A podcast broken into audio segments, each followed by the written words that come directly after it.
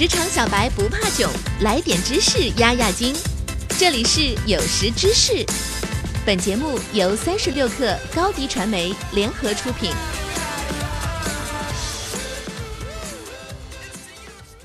本文作者人神共愤。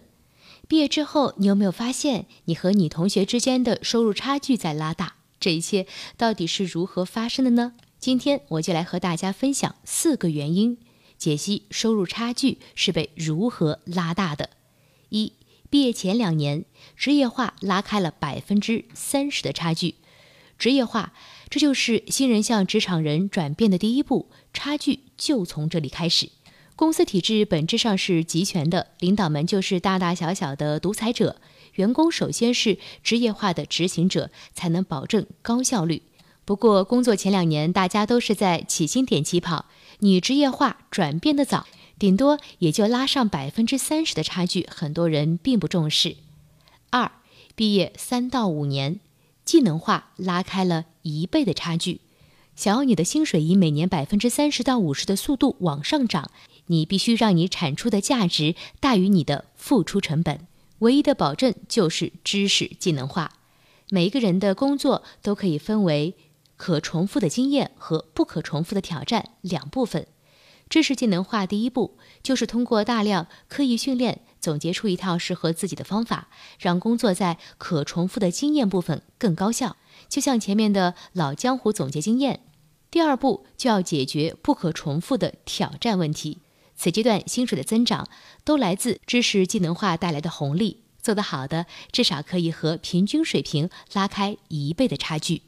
三，毕业五到十年，中介化的程度决定了三到五倍的差距。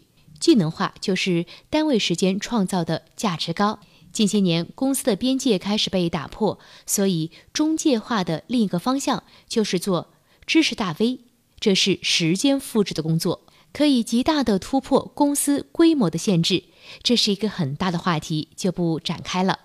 中介化程度取决于你整合了多少资源，把时间复制了多少份。不过它也有上限。这就是第四个阶段的职业瓶颈——个人价值观。四，毕业十年以上，价值观造成十倍、百倍的距离。一位企业的创始人和他的高管团队发生了分歧。起因是这位创始人想在公司成立一个医疗小组，服务所有高管及家属。经理们问：“为什么不用第三方服务机构呢？这才经济高效。”但创始人坚持自建团队，他认为在健康面前，钱就是个屁事儿。员工和外部团队的尽职程度当然不一样。这位创始人的话不一定正确，员工未必就比外部团队敬业。但这个观点又无法用一般的管理原则去挑战，因为它来自创始人的价值观。企业高管每天都要进行大量的决策，有一些决策需要丰富的经验值、标准化的流程，可以进行理性的分析；但还有大量的决策是全新的，与其说是科学决策，不如说赌一把的成分更大一些。这个时候，价值观就是最高法院。价值观没有对错的标准。